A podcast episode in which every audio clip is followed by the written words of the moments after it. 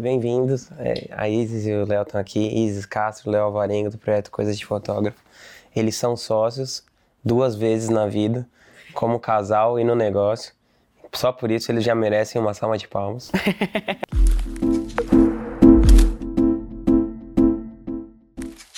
É, eu queria perguntar para vocês, eles têm um projeto incrível na internet. Eu queria perguntar como é que vocês começaram, se vocês estão juntos nesse projeto desde o começo, enfim. Queria que vocês contassem um pouquinho da história de vocês. Então, eu já estava com alguns projetos online há um tempo atrás, e a Isis é fotógrafa, eu não sou, não, não entendo nada. É, e aí o que aconteceu? Ela recebia muita mensagem de, de outros fotógrafos perguntando coisa para ela, é, ah, isso, como é que faz isso? Como é que faz aquilo? Eu falei assim, às vezes ela reclamava, pô, não aguento, não tô com tempo para fazer, sabe? Aí, e ela respondia com gosto, só que tudo tem limite, né? Aí eu falei assim, pô, tem uma oportunidade aí, hein? E aí eu fiquei tentando conversar com ela sobre isso, que ela não entendia exatamente como tudo funcionava. Nem queria. É, e não queria, porque, tipo, a gente hoje é, tem, existe uma maturidade muito maior de entender as coisas, de organizar e tal. Na época, pô, ela tinha. Você começou quanto tempo? É, com quantos anos na fotografia? 18. Pô, 18 anos. Eu não lembro com quantos anos eu tava na época. Mas a gente. Ela morava na casa dos pais, era tudo muito mais complicado. Eu também. É, e aí, depois de um tempo, eu, pô, consegui. Vamos, ela deu o ok, vamos lá, a gente criou um nome. Assim, sem grana, praticamente. A ideia era, vamos começar do jeito mais simples, sem gastar grana pra caramba. Hoje, fazer o que a gente fez é um pouquinho mais difícil. Porque o que eu fiz? Eu, eu elaborei um, um projeto, vou colocar assim, de seis meses. Se em seis meses a gente conseguir atingir um objetivo que a gente queria, beleza, que era o quê? A gente, o, o gasto foi comprar o domínio, é, a hospedagem, que pô, é barato, é basicamente o mesmo preço de antes, e colocar o vídeo no YouTube no ar. E aí a gente fez durante, acho que um ou dois meses, ela fez na verdade, uma pesquisa que eu expliquei para ela como é que fazia, em grupos de Facebook, de fotógrafo, é, para coletar dúvida, dificuldade, né? Para a gente começar já gravando os vídeos. Que é muito mais fácil produzir vídeo do que fazer um e-book e a gente não queria investir grana no começo. Por sorte a gente tinha as câmeras, porque eu sou fotógrafa, então é. foi mais de boa essa, essa etapa. Equipamento já tinha, porque equipamento assim, era microfone e gravador, já tinha, porque eu já trabalhava com algumas coisas antes, mas era só isso, assim. A gente gravava no, no meu quarto, super apertado, e foi. Aí, antes até de seis meses, deu uns quatro meses, a gente estava fazendo lista de e-mail, aquela coisa toda clássica. Aí eu falei assim, beleza, vamos lançar algum. Vamos monetizar isso. Vamos lançar um curso. E a gente lançou um curso porque a Isis ela não gosta de falar de qual equipamento eu compro, ou como mexer na sua câmera, ou coisa técnica. Ela gosta da questão do business, sabe? É, produtividade, atendimento, como você gerencia, porque, cara, isso é o que é mais difícil. Equipamento. Isso ela... é o que ninguém fala. Equipamento tem muito na internet. E agora, como você ganhar dinheiro com isso? Como você atender bem seu cliente? Como você diferenciar teu trabalho? Né? Então isso era completamente diferente, novo para fotografia e fluxo de trabalho, rotina. Então veio uma galera que realmente queria crescer com isso, não só essa câmera ou essa, essa lente ou essa, coisa básica que tem um zilhão de reviews na internet. E aí a gente, nós lançamos um curso chamado Fotografia como Negócio, que ele existe até hoje e tal. E ele abrange só essa parte de o nome já diz, né? A gente sempre mandou muito bem com o nome. Aí lançamos, deu certo. E pô, beleza. Agora vamos aumentar a força nisso. E aí e depois vocês começaram a ter alguns produtos de nicho, né? Quantos produtos vocês têm hoje? Como que vocês determinam, sei lá, como vocês vão. É, como se fosse assim, é, é uma esteira né, de infoprodutos. Como que vocês definem, ah, agora a gente vai para esse, depois a gente vai para esse, e quais são os produtos que vocês têm hoje? A gente vai sentindo a necessidade da galera e também o meu timing de produzir aquele tipo de conteúdo. Por exemplo, eu gosto de falar da maneira que deu certo na minha fotografia e eu estudo através de outros fotógrafos, mercado lá de fora, é, amigos fotógrafos mesmo, resultado de aluno, coisas que estão dando certo, e aí eu trago para eu não ter que botar a pessoa dentro de uma caixinha e faz isso, faz aquilo, porque é o que dá certo. Então eu mostro uma esteira de possibilidades para eles e a gente foi criando cursos que me possibilitavam dar esse monte de caminho para eles. Então a gente tem um produto, hoje são quantos? Eu não sei, Dez. acho que. É, são Achei, eu ia falar oito, oito ou dez. É, então são dez produtos e um sobre prática, que aí eu mostro mesmo meu trabalho na prática para a pessoa ver tudo o que acontece mesmo ao longo de um ensaio, ao longo de uma sessão, trabalhando com um bebezinho de três meses, 12 dias, um ano. Aí tem outra sessão de uma gestante, aí tem um filho de sete anos tocando terror na sessão. Então a gente tem essa variedade, tem produto de negócio, que é esse Fotografia como Negócio, tem um só de festa infantil, que é um, uma área que eu também trabalho e tem, acho que no momento que eu tô falando aqui, não tem outro curso de festa infantil tão completo. Que legal. É, então a gente foi vendo, assim, o que, que a galera precisava e o que, que o mercado não tinha. Acho que esse era o grande diferencial, porque a gente levava algo que valorizava o mercado da fotografia como um todo. Isso é uma coisa que faz muita diferença para mim de não só eu evoluir com o meu trabalho, mas que eu consiga ajudar outras pessoas a crescer e ter uma empresa sustentável, rentável e ao mesmo tempo ela não ficar louca. Isso é muito importante porque eu luto com isso todo dia no meu trabalho, ainda mais agora equilibrando o meu trabalho como fotógrafa e o, o coisa de fotógrafa para gerenciar tudo, dar conta de tudo, entregar no prazo, atender bem o cliente, manter esse nível de qualidade. É, isso é uma coisa, só te interromper. Não. Ela, desde o dia 1, ela, ela falou algumas coisas pra mim. Dia 1 que a gente começou, ela falou, Léo, não vou dar desconto. Nunca. Você pode comprar todos os cursos, eu lancei um novo.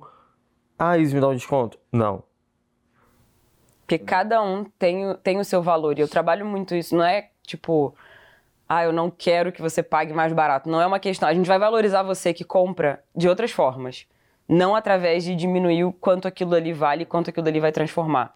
E isso é uma metodologia que eu trago do meu trabalho, de não trabalhar com promoção. É, então a gente trouxe isso para os cursos também, porque é muito comum a galera pegar todos os cursos e daria 34 mil reais e agora para você vai ficar 7,97. É, é super comum, você sabe. Tipo, às vezes a gente vê muita gente fazendo isso, nada contra, tudo bem. É, só que assim, eu gosto de fazer campanha. A gente trabalha com lançamento de produto e campanha semanal. Então, às vezes eu faço campanha, é, acontece de, ó, você vai comprar esse produto, você vai ganhar é, um outro produto X. Cara, isso é uma coisa. Agora, chegar e pegar o produto de mil reais por 400 reais, a gente não faz. Entendeu? Acho que Teve até uma- até também quem comprou no outro preço, né? O preço cheio. Teve até uma vez que o que tava rodando um anúncio que tava com a palavra promoção. E nem era promoção. Cara, eu mandei parar na hora, assim que eu vi. Falei, cara, tira isso e tal, eu expliquei. Aí, beleza. E uma outra coisa que ela. Isso você vai entender que você já sabe um pouco disso. Ela, desde o dia 1, ela falou, cara, eu não quero parar de fotografar. É, é muito importante isso da pessoa estar no jogo, né? Porque senão aquele. Exato. O Pedro Sobral, um amigo, não, mas fala isso. Que o cara estuda tráfego, aí ele faz duas campanhas boas de tráfego, e aí ele passa a ensinar sobre tráfego, e aí daqui a, tipo, três Com meses, base naquilo. ele já não. Já parou de praticar. Já parou de praticar, né? Saiu da trincheira do Só usa negócio. aquilo que ele tinha. E isso, até voltando para sua pergunta inicial, é o que me ajuda muito também a criar novos produtos, a entender qual é a necessidade. Então, eu vi algo que eu estava sentindo necessidade, e aí eu crio um produto só sobre atendimento, por exemplo. É um produto só sobre definição de estilo, que é um que a gente tem também, que é o Whey. É, e a gente colocou o Whey por ser justamente o caminho inicial da pessoa. Ela tem que entender com o que, que ela quer trabalhar, qual o tipo de, de fotografia, qual, qual a sua cor, para você realmente criar essa identidade. Então, isso também é uma coisa. Eu sofri com isso no começo da minha carreira e eu tento me colocar sempre como a minha persona. Então, quais foram as dificuldades? Eu pegava os meus cadernos de anotação de quando eu estava começando e a partir do- das coisas, eu sempre fui muito de trabalhar com caderno e riscar e colocar ênfase com outras cores É nos cadernos. criança. Igual criança. A rainha da papelaria. É, então eu colocava muito, eu prestava muita atenção nas frases. Então, tipo, pô, isso aqui fez muita diferença pra mim. Então eu vou trazer isso daqui pra dentro de um curso. Eu vou fazer um curso só sobre isso. E isso ajudou muito a criar essa, essa esteira de produtos. Às vezes é uma coisa muito específica, só que aquilo dali, o fotógrafo não tem noção de como aquilo pode transformar o trabalho dele. Então a gente pega essa necessidade que ele nem sabe que ele tinha, por muitas vezes, e cria um produto sobre aquilo e ele vai ver como que aquilo dali vai transformar, é, vai colocar mesmo ele no mercado com um grande diferencial. Então isso é muito importante pra gente. Legal. E você acha que depois que você começou o seu canal, o seu Instagram a crescer, você teve essa possibilidade de mudar absurdamente assim o preço? Ou você acha que isso não necessariamente impulsiona tanto assim? Então, ao mesmo tempo que impulsiona, eu não sou o tipo de pessoa também que, ah, sou, agora eu tenho essa autoridade e eu vou cobrar quanto eu quiser. Eu também tenho o público que eu quero atingir. E muitas vezes a pessoa acha, ah, você tem que trabalhar com o público classe A e tal. E muitas vezes eu já estive no público que pagaria mais, mas ele não é o meu perfil. Eu gosto muito de trabalhar com, com mães que até mesmo pegam para fazer muitas coisas das festas infantis. Então, o doce foi feito pela avó, a caixinha foi a mãe que produziu, a estampa foi uma tia que desenhou.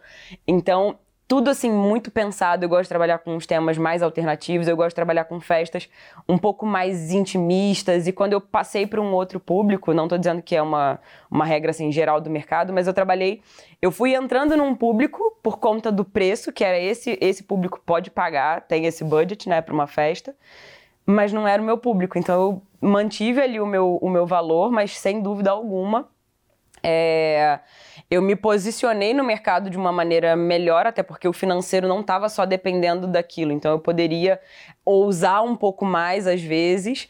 Só que uma coisa interessante também é que, justamente para que eu tenha muita base para poder ensinar para os alunos, eu não pego esse mérito de, ah, através do Coisa de Fotógrafa eu ganhei autoridade, agora eu cobro quanto eu quero. Não, eu nem coloco, meus clientes, a maioria deles, nem sabe da existência do Coisa de Fotógrafa. Então eu consigo testar coisas novas, eu continuo ali no mercado. É, testando muitas coisas, fazendo anúncio, vendo o que, que vale para o meu público, qual tipo de divulgação dá mais certo. Então eu não pego uma parada que deu certo e pronto, agora eu tenho cliente sempre. Não, eu vou testando coisas porque eu consigo, ó eu fiz esse tipo de postagem, eu usei esse tipo de termo, eu fiz essa pesquisa e isso me trouxe resultado. Então eu não. Eu vou testando muita coisa no meu trabalho sem usufruir da coisa de fotógrafa, da autoridade. Claro que tem muito fotógrafo hoje em dia que até me contrata para fazer foto, porque quer passar por essa experiência e tudo mais. Me contratam para fotografar a própria família. Mas não foi uma coisa tipo de um dia para o outro eu mudei meu preço. Eu vou continuando para eu ter essa estratégia de aumento de preço, de divulgação para poder passar para a galera. Porque tem alguns nichos de mercado, né, de, nesse de foto, que sei lá, às vezes eu vejo uma pessoa vai fazer, fotografar um casamento, é tipo 80 mil reais. E eu vejo que isso, às vezes a pessoa que tá bem posicionada na internet, ela cobra, sei lá, 10, 20, 30 vezes mais caro. Uhum que a outra, né? Então eu imagino Mas tem que... um preço a pagar, né? Tem um preço a pagar. De repente você pega um perfil de... A pessoa, o cliente que paga, ele tem... É isso que ela me conta. Ele tem um, um jeito, às vezes, é... é uma pessoa um pouquinho mais complicada de lidar. Pô, você não quer... De repente não vale a pena para você. Esse foi o caso dela. Mas a gente tem aluno que está nesse mercado e adora. Ah, entendi. E do mesmo jeito que tem fotógrafo que prefere trabalhar com um público. Teve até uma discussão que deu naquela. É, a gente que era tinha assim... um post que era sobre. É um vídeo que a gente tem, que era sobre a questão de você entender o teu trabalho na fotografia. E aí era um vídeo meio dela até e tal. E aí teve uma. Eu até deixei rolar, porque às vezes a pessoa apaga, bloqueia, para com. Eu deixei rolar porque tava legal, não tava ninguém xingando ninguém, o que é difícil na internet, né? Às vezes. Era uma treta boa. E era assim, a pessoa falando, pô, é. Mas eu gosto de trabalhar com um perfil é, de um público um pouco mais de baixa renda, que eu cobro. Ela falou até é, quanto tipo, era. cento e pouco, duzentos e poucos reais, o que mas... é muito barato. Pra... E eu, eu faço, sei lá, 500 trabalhos, uma coisa assim. Era muita coisa. Aí o vídeo era justamente sobre isso. Ó, você vai ter que aceitar que você vai trabalhar muito mais. Mas se você quer isso, se você entende isso, beleza. Vai com Deus.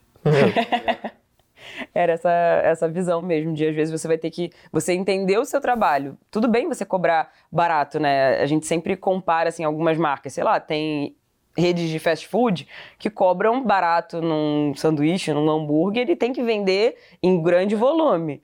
E tem outros que vão priorizar mais aquele trabalho mais artesanal, vão cobrar o triplo do preço e tá tudo bem também. Então, são mercados diferentes. Se você entende isso e isso é o que você quer, tá ótimo. É só você entender. essa clareza. É pura matemática.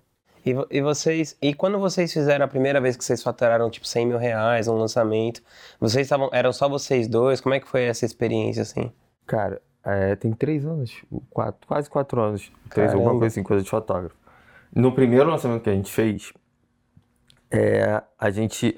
Eu gosto de trabalhar dessa forma. Turma nova de um curso. primeira turma de um curso novo é beta. Então, assim, é um grupo menor, tudo isso. E aí, esse primeiro eu falei, Isis, vamos botar no máximo 50 alunos. A gente não tinha grana, a gente não tinha dados, não tinha nada. E eu não tinha noção que o meu conteúdo ia transformar a vida daquela galera. Então, Ainda gente- tinha essa barreira, que ela precisava acreditar muito, apesar do que ela já via. E aí, beleza. A primeira foi, foi em torno, foi 40, 50 alunos. A segunda, a gente bateu os 100 alunos. Era um produto de mil reais, 100 mil.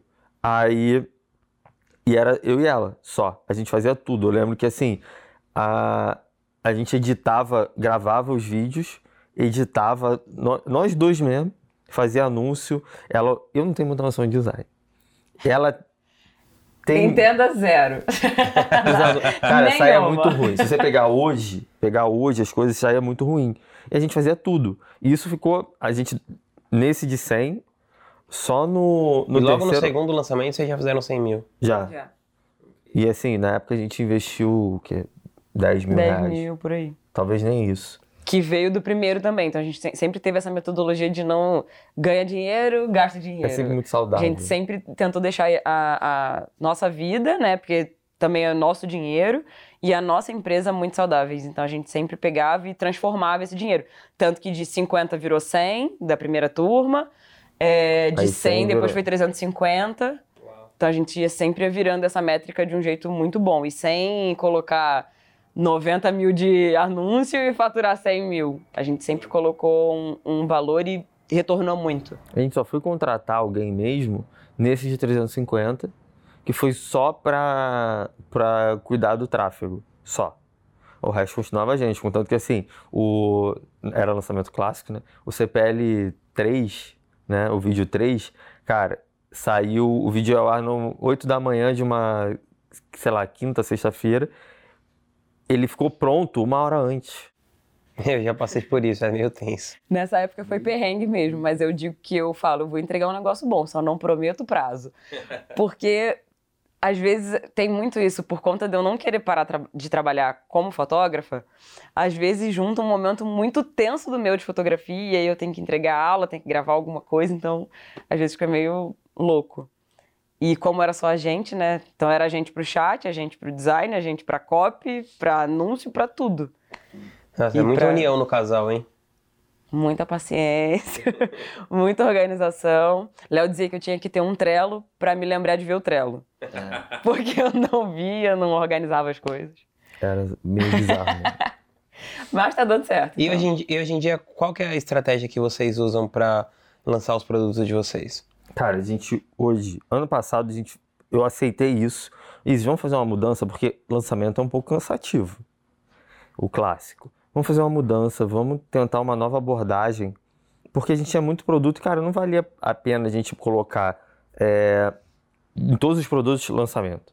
Vamos fazer as campanhas semanais e tal. Ficou o ano passado inteiro reaprendendo.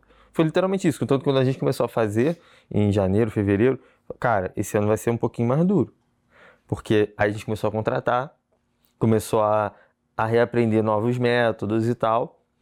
E aí a gente hoje tem os lançamentos e as campanhas. Cara, como que a gente escolhe? Hoje é o seguinte, os nossos produtos principais, lançamento. Por quê? Eu quero barulho, eu quero posicionamento e tal. Festa infantil, a Isis ela se posiciona como fotógrafa de festa infantil e família. Certo. E o, o a gente tem dois produtos de festa infantil, o produto principal é lançamento e o outro, que é o, o fotografia como negócio, também é porque é um produto muito grande. E é basicamente isso. O resto a gente vai sentindo. Assim, eu já Aí cheguei... cada semana vocês decidem o que, que vocês vão rodar. É ne- ne- com me- mais Não, um pouco de antecedência. antecedência, mas tipo, cada semana vocês rodam um produto. Isso. Às vezes a gente não roda um por semana. Porque assim, eu sinto que fica um pouco cansativo pra ela, sabe? Ah, entendi. Aí eu prefiro. Eu gosto, eu gosto muito da questão de agregar muito valor. Contanto que os, os vídeos de lançamento que a gente faz, CPL 1, 2, 3 e tal, Cara, assim, é, Entrega muito, a- né? se o, o nível de conteúdo mesmo, sabe? É, aqui a gente sobe um pouquinho. Contanto que ela, ela às vezes fala, pô, tu acha que eu tô dando muita coisa. Mas eu gosto Total disso, demais. Tem até, tem até o caso de uma aluna nossa, de um curso completo. Ela já estava no curso. Não lembro se era fotografia como negócio ou se era de festa infantil. E aí depois ela assistiu, quando a gente estava lançando, ela assistiu os CPLs.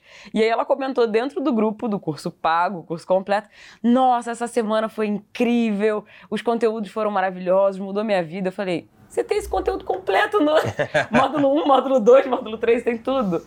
E o que realmente fez diferença para ela e que funcionou foram os vídeos mais curtos. Então, tá tudo bem também, mas foi engraçado de ver que realmente a gente entregava alguma coisa, não era só. Sim, não é só pra vender, né? Exato. E isso eu tenho muito receio, porque eu realmente gosto de entregar e às vezes eu fico assim, ó, pula esse negócio de jornada do herói, e aí aquela mudança, aquela melancolia, eu não sou muito desse.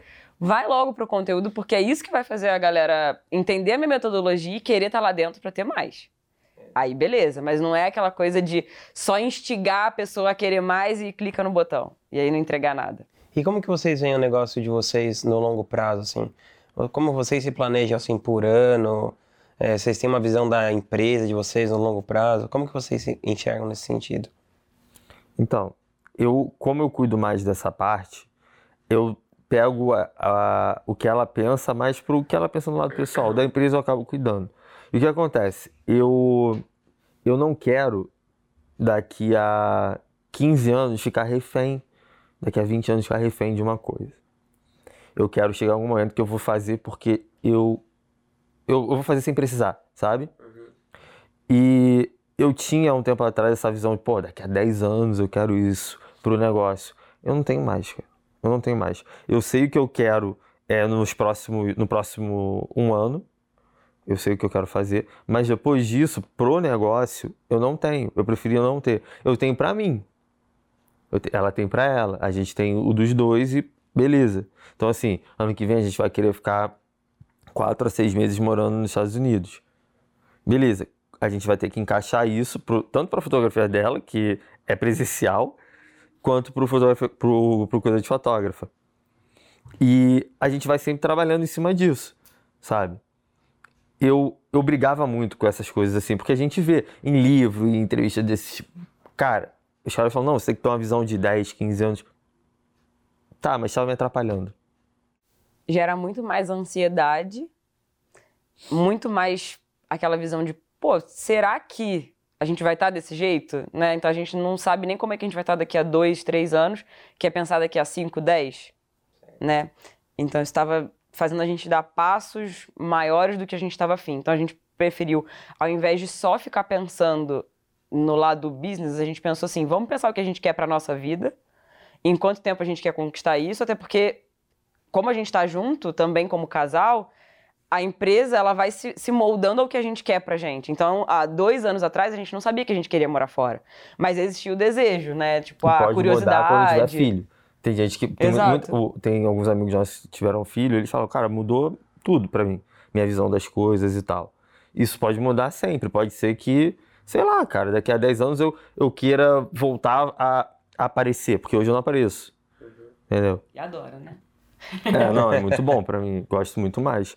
Então a gente trabalha muito em cima disso, sabe? E, e ficou mais saudável. E essa coisa também eu vejo que muito, muita gente que empreende, assim, tem essa dificuldade, porque assim, às vezes você fala, ah, o cara faturou 100 mil reais. Aí a pessoa mistura isso com o dinheiro dela, e aí ela pensa, tipo, que ela tá rica do dia pra noite. Como que vocês fazem? Porque assim, parece que vocês são bem estáveis com essa coisa, assim. Vocês têm um, um sei lá, uma mentalidade financeira, assim. Como que vocês administram as finanças de vocês, separando a coisa pessoal da empresa e tal? A gente. Eu, vamos supor que eu, eu ganhei agora, fiz um lançamento, ganhei 100 mil. Eu sei o quanto eu gastei e isso vai ter que ser pago. Beleza. Aí o que sobrou, a gente vai analisar. Muitas vezes, cara, no, no último lançamento que a gente fez, eu não peguei nada para colocar no nosso bolso. Entendeu? A gente pegou o que já tinha na conta. Isso veio desde, desde o dia 1. Então, assim, quando a gente começou, a gente ficou seis meses sem gastar nada. praticamente. Foi o básico, assim. Eu não considero, acho que foi 200 reais no máximo que a gente gastou. Não considero isso uma grande despesa. Então a gente começou ali com, botou 50 mil em caixa. Naquela época, há uns anos atrás, o tráfego era muito mais barato que agora. Então a gente conseguia ir só fazendo a coisa crescer. E aí hoje ficou mais fácil porque a gente tem os é, aplicativo para gerenciar, então eu sei quanto tem, eu sei quanto tem no, no caixa da empresa, quanto vai entrar. E aí eu é a gente, né, calhou de não tem custo de vida alto, sabe? Cara, eu não, eu não gosto de carro, assim, não sou ligado a carro. Eu gosto de comida, viagem e esse tipo de experiência. Uhum. E isso não é caro se for para pensar. É. Então a gente, por causa disso, só usa o que precisa. É um pouco minimalista até, né? Eu me identifico. É. roupa, cara, eu não sou de comprar. Eu falo pra ela, sempre que a gente fizer um projeto grande e der certo, eu vou comprar alguma coisa. Aí da última vez foi um Apple Watch. Aí quebrou o Apple Watch. Agora eu tô pensando, pô, o que eu compro agora? Outro Apple Watch. É, outro. Vai, vou comprar um iPad. Eu vou comprar um iPad. Sabe? É, e tipo, ele não gastaria é só... 10 mil reais com nada na vida. Então são poucas coisas. Eu falo, cara, tudo que você não gasta de pouquinho em pouquinho te permite ter esse tipo de luxo, digamos assim, de tô a fim de comprar nem sei se vou usar, mas tamo aí. Eu falei, cara, isso aqui é um caderno de luxo. Porque ele, ele pega o iPad, aí, pô, dá pra encostar a mão e aí dá pra escrever. Nem sei se ele vai usar isso, mas tá bom. Tá tudo certo, sabe? São poucas as coisas que ele tem essa vontade, assim, de eu quero tal coisa. Né? Sem ser viagem, sem ser comida, sorvete, né? Uhum. Sorvete é o que ele mais gasta dinheiro na vida. E você, e, mas assim, o que eu acho curioso é, por exemplo, como que, como que vocês estão... Eu tô interessado nessa decisão, assim, do tipo pô, você investiu 10, tirou 100. Como que você decide se você vai investir 10 de novo ou se você vai investir 50? Você... As métricas de antes também. Qual que é a coisa assim? Antes. Você acha que tem uma limitação do tamanho do mercado? Como que vocês. Cara, o mercado de fotografia, a minha visão. Ela tem uma visão de dentro, eu tenho a visão de fora. Tá crescendo muito e de pessoas que estão vindo por pela questão da arte. Entendeu? Pessoas que querem, não porque, pô, quero ganhar milhões de fotografia, não porque eu amo fotografia, etc e tal. Então está crescendo bastante. E o que, que, acontece? Cara, como que você decide quando você, quanto você vai investir? Como é que sabe disso? Antes eu tinha uma visão diferente, que eu fiquei muito preso a, cara, vamos investir menos. Hoje eu estou mudando isso. Então, assim, agora eu tenho, depois de ter anos com dados da coisa toda, eu sei que se eu botar X, eu vou retornar Y. Sabe? Tem a questão da, da, da da prática, né? Só que teve a questão de perder o medo, porque, cara, é de, eu ganhava, para mim, particularmente, eu tinha muito problema com dinheiro, porque eu ganhava, eu, eu me formei em educação física. Eu nunca peguei diploma, mas eu trabalhei até me formar. E eu ganhava, era três e pouco, cinco reais, cinco reais no máximo por hora. Então, assim, chegava, e era trabalhando em pé, dentro da academia e tal, era cansativo. Então, dinheiro para mim era uma coisa ali, ó. Muito Limitada. apertada. É. é, e eu não gostava de pedir muito ao meu pai, apesar de ele ajudar muito. E aí eu tive muita dificuldade, porque eu que decido, ó, a gente tá fazendo uma campanha agora, nesse exato momento que a gente tá gravando. Eu decidi quanto que a gente vai investir. Aí nem se mete nisso. Nem, nem quero. Entendeu? Porque eu não gosto de. Sabe, ela não precisa saber. Desde o momento que a empresa esteja estável. E aí, antes eu tinha esse medo porque eu não, eu não, não lidava bem com dinheiro. Eu queria ter mais na nossa conta. Hoje eu, eu desapeguei bastante disso, já mudei muita coisa. E aí a decisão é em cima de dados. Então a gente tem, é, sempre depois do lançamento, a gente faz uma reunião para pensar como é que, que funcionou, o que não funcionou, se poderia ter mais é, investido mais e tal. E também de, de feeling. Cara, é, a gente vai. Vamos supor que tivesse uma situação é, política bizarra. Sei lá, igual foi ano passado, eu acho que é. foi é, a eleição, né? Presidente. Tava todo é, mundo segurando muito todo mundo dinheiro porque pensando não sabia. muito nisso. Cara, será que vale a pena, durante a eleição ou perto de época de eleição, eu botar 200 mil numa campanha, num lançamento? Sabe? Então a gente Aí o que, que eu fiz? Ia, colocou um produto de ticket mais baixo. Colocou um produto de ticket mais baixo, campanha semanal. Criamos um produto novo. Aí em fevereiro para março, pô, vamos botar o de festa infantil. Só que era um produto novo, eu não tinha muitos dados. Botei menos. Agora vai fazer de novo, eu sei o potencial desse produto, Já foi bem, então. já foi bem. Cara, eu posso botar o quanto eu quiser. Isso é uma coisa muito. Fala. Não, pode falar. Isso é uma coisa muito importante. A gente sempre tem esses dados anotados.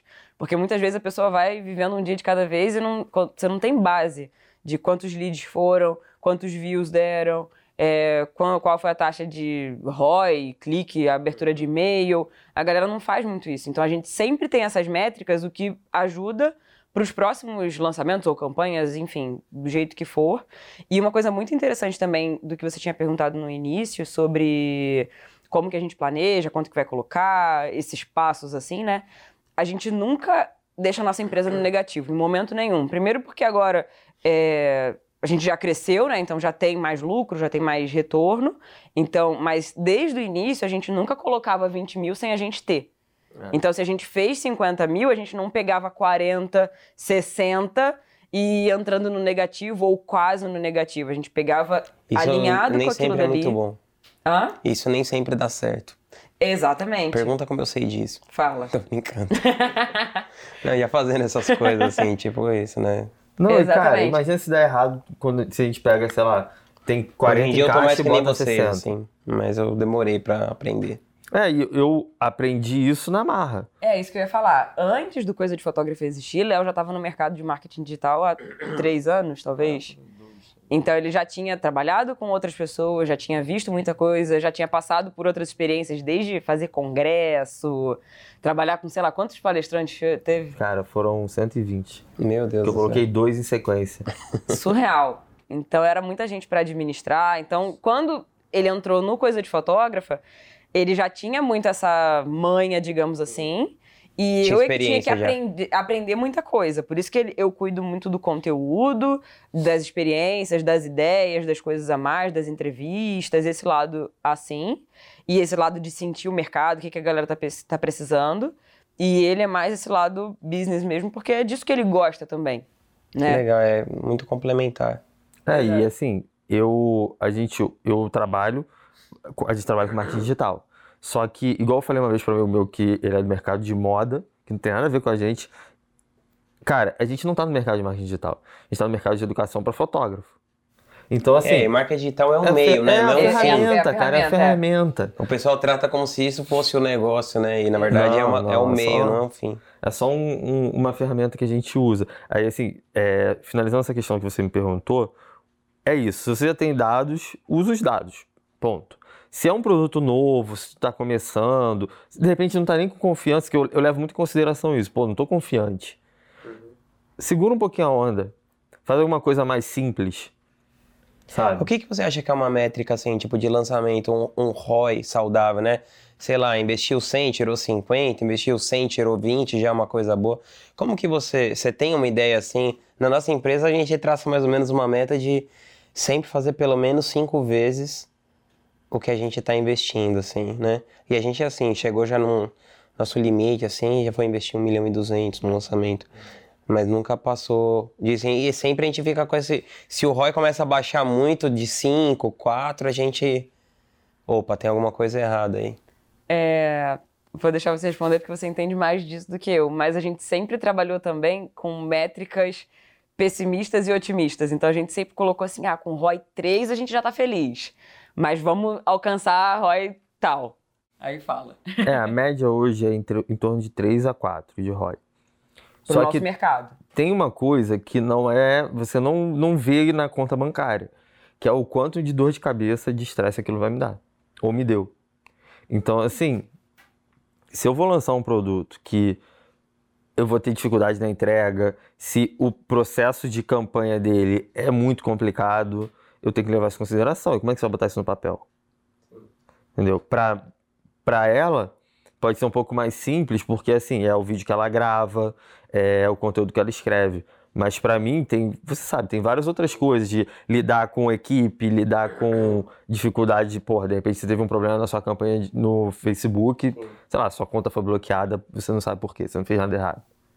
Eu já vi gente passando por isso. E a entrega, a experiência pro aluno, a gente tem muito esse cuidado também. Então, às vezes, a gente prefere ter uma métrica um pouco menor para eu conseguir dar excelência para todo mundo. Então, a gente tem muito grupo também, então a gente também não gosta de entulhar de gente. Eu prefiro cobrar mais caro e ter menos gente num produto, por exemplo. A gente, eu sabia que um dos meus cursos ia, ia me demandar muita coisa, que era um desses de festa infantil. A gente falou, cara, o produto poderia ser mil reais, mas a entrega e tudo que eu quero fazer, vamos cobrar o dobro. E aí foi um ticket de dois mil.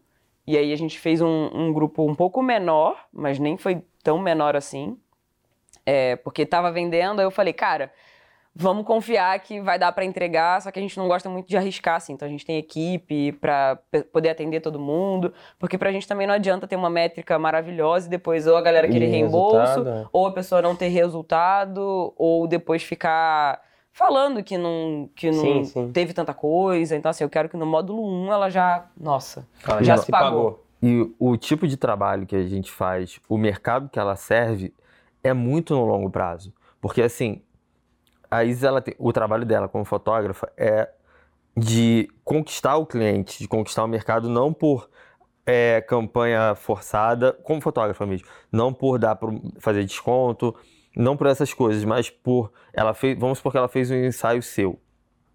Você gostou tanto, você vai indicar para um amigo. E aí vai ficar nisso. Aquilo ali vai propagando.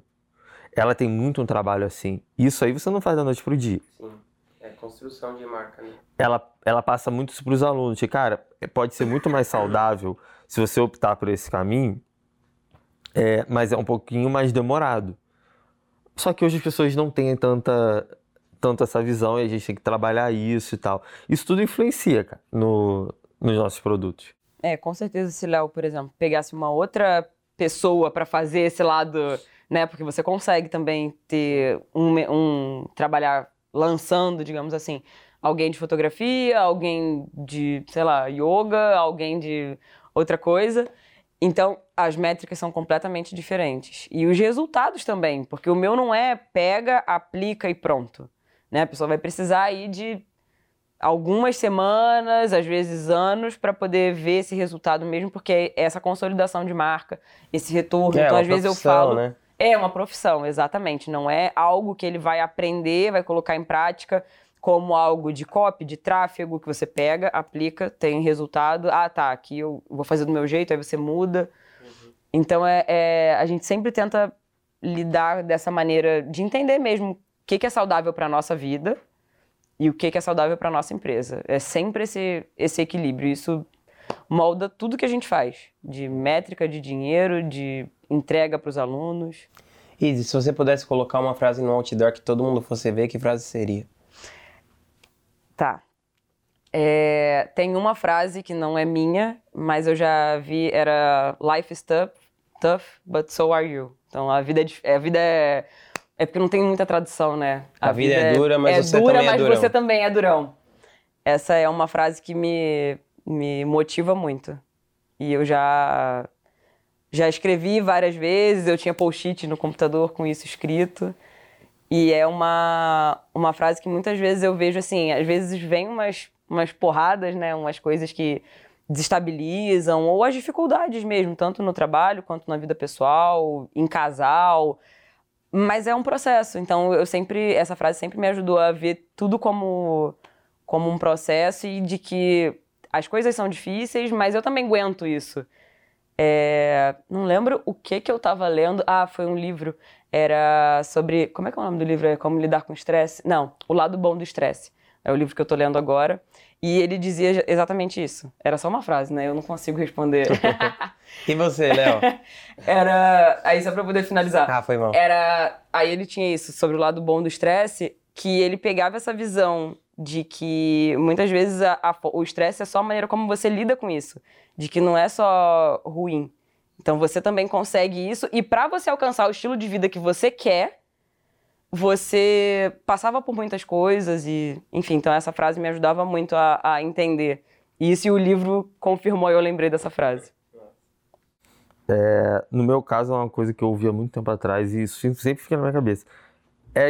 Eu não lembro. Eu, engraçado, eu lembro da frase, mas não consigo reproduzir a frase, que é em latim. Mas a, a tradução é: eles condenam o que não entendem. Cara, eu tive muita dificuldade para lidar quando eu comecei com estudo, com família. É, até pessoa começou a amigos. achar que você tava lidando com drogas. Não, cara, achavam que eu tava brincando. É. Achavam que eu tava brincando. Fala, pô, esse cara não trabalha, só fica na internet. É, era assim, ah, vai, me interrompia pra pedir pra fazer alguma coisa porque eu tava brincando no computador. Já chegou a dar discussão feia, sabe? E pra muitas coisas isso é assim. Não só pra esse tipo de trabalho. E às vezes até entre a gente, sabe?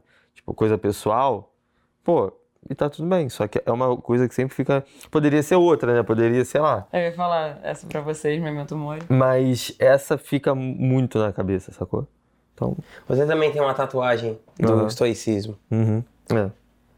Ah, que massa. É igual a sua, é só, só- é só o escrito, né? É. A sua, Já é mais, a sua já é mais power.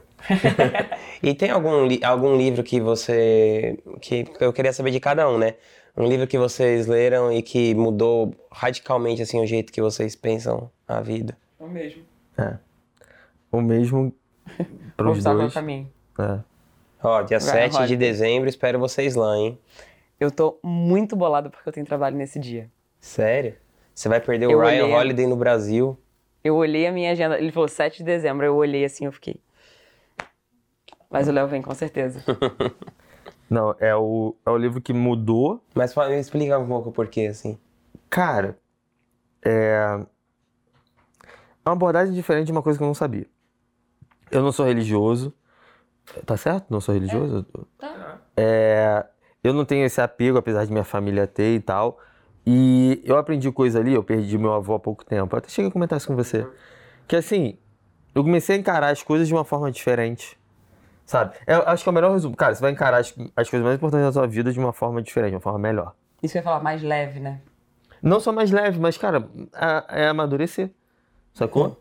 Que é mesmo, mesmo o que você tá falando, né? Que a vida é dura mesmo. É. É, os seus filhos morrem, os seus parentes morrem. As coisas acontecem, né? Sua empresa dá errado, alguém te, te- te sacaneia. Você mesmo, acho que das coisas mais difíceis é você ver que não é só o outro também, né? Você mesmo faz coisa que você acha ruim, né? É, é- E, cara, eu gosto tanto desse livro que É bloqueado na Amazon. a minha conta na Amazon, agora acho que liberou, tava fora de estoque, aí voltou. Aí eu fui tentar comprar e deixou. Mas eu tive que usar a conta dela pra comprar, pra dar de presente. Porque de a tanto gente que você dá esse comprava. livro. É. É. A gente dá esse livro pros nossos alunos. Ai, que legal. E Léo, às vezes, amigo. liberou, tem em estoque, Léo compra porque ele vai dar pra alguém. Que incrível. Eu também, eu, eu, dou- eu, eu uso do Ryan, assim, pra todo mundo do meu mastermind e tal. Eu, eu acho que é também um livro que, que muda é o muito. autor que a gente mais gosta, mais se identifica, É. assim. Mas acho que esse ele acertou de uma forma que ele não acerta mais, não. Eu espero estar errado. Os dois são muito bons. Muito bons. Eu gosto muito O do ego é o inimigo também. Mas esse pode ser uma coisa pessoal também, né? Mas ele acertou de uma forma que. É, às vezes é o quanto você se identificou com esse, né? Pra alguém pode ter feito muito mais sentido. É, eu acho que eu falei isso de ele acertou de uma forma que ele não vai acertar da mesma forma pra mim. Entendeu? Apesar de eu gostar de todos, do Perennial Seller, o, o Daily Stoic, Daily tá na Stoic, é. mochila, Ai, que legal. sabe? Lendo Eu- pela segunda é. vez, né? Mas esse é diferente. E é uma coisa que eu realmente acho que todo mundo tem que ler. É fácil de ler, cara. É É pequenininho. uma leitura sim, muito sim. fácil também. E é uma leitura prazerosa. Não é aquela coisa. Porque as pessoas acham que esse livro é autoajuda, né? Você tá precisando, você tá louco. É, e esse livro ele, ele quebra essa barreira, né? Que pode ser para um empreendedor, ele pode, eu posso dar para minha mãe e ele vai fazer sentido da mesma, é a da mesma universal. forma. É. Teve algum, algum hábito que vocês mudaram na vida de vocês recentemente que melhorou significativamente a qualidade de vida de vocês? Para mim, o horário de acordar e dormir. Eu era uma pessoa muito noturna porque eu acreditava nisso. Então eu achava que eu funcionava melhor de noite e isso me fazia 11 horas da noite querer começar a arrumar a vida. E aí quando dava 5, 6, 7, eu ainda estava trabalhando e aí que eu ia dormir. E eu achava que isso era o meu ritmo. E aí quando eu fui, é, eu, a gente mora dois anos junto e desde que a gente se mudou, Léo era uma pessoa que acordava 5, 6 horas da manhã. E eu falei, cara, como casal isso não é saudável. Ele tá acordando na hora que eu tô indo dormir. E acho que os primeiros meses que a gente morou junto, eu, eu quis fazer essa mudança já de cara. Então eu tinha mais dificuldade, porque é sono, então não adiantava também eu deitar oito horas, porque eu não ia conseguir dormir. E eu ia estar com a cabeça a mil. E durante o dia eu ia ter sido uma ameba, que era o que eu falava, eu sou uma ameba de manhã. E eu me forcei a ser diferente. Hoje em dia eu já acordo, não consigo acordar tão cedo quanto ele, mas já consigo acordar oito, sete, muitas vezes seis, cinco e pouca.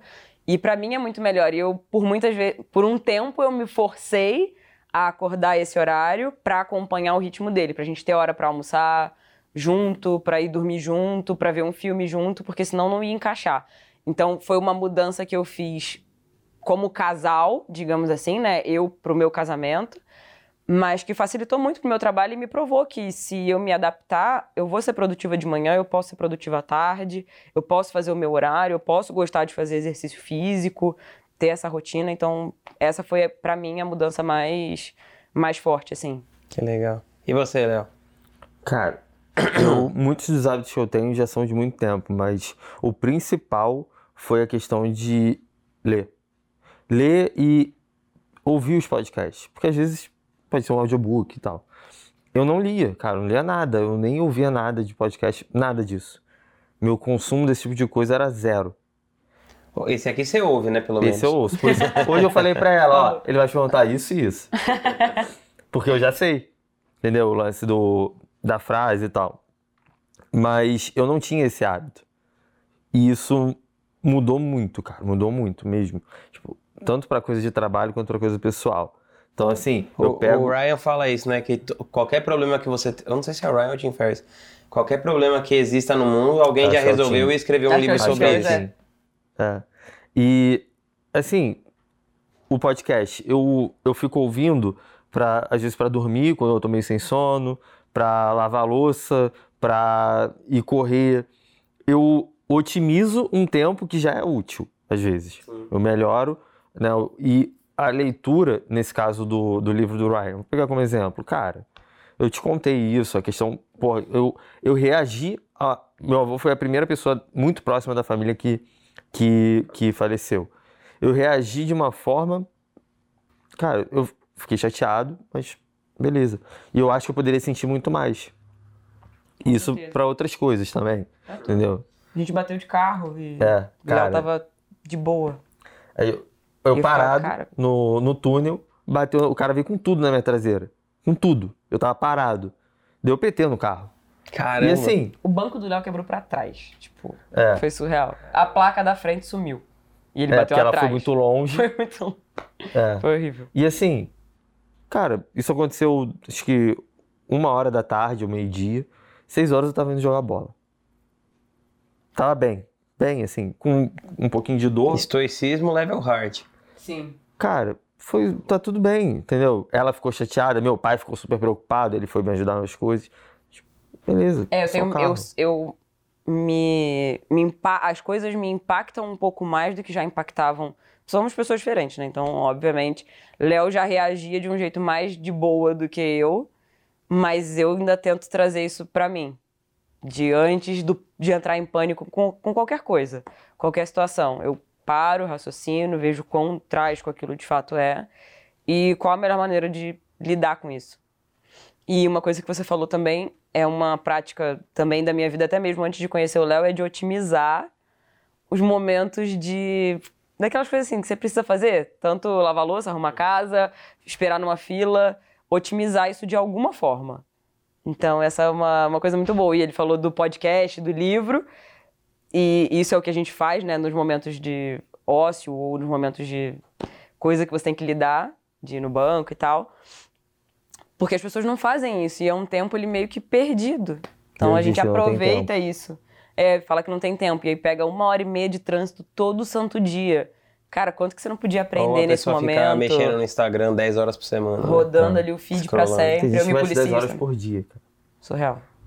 cara. É, é isso. Pô, foi muito incrível ter vocês aqui. Muito obrigado. Espero que vocês voltem logo. Muito bom. Obrigada.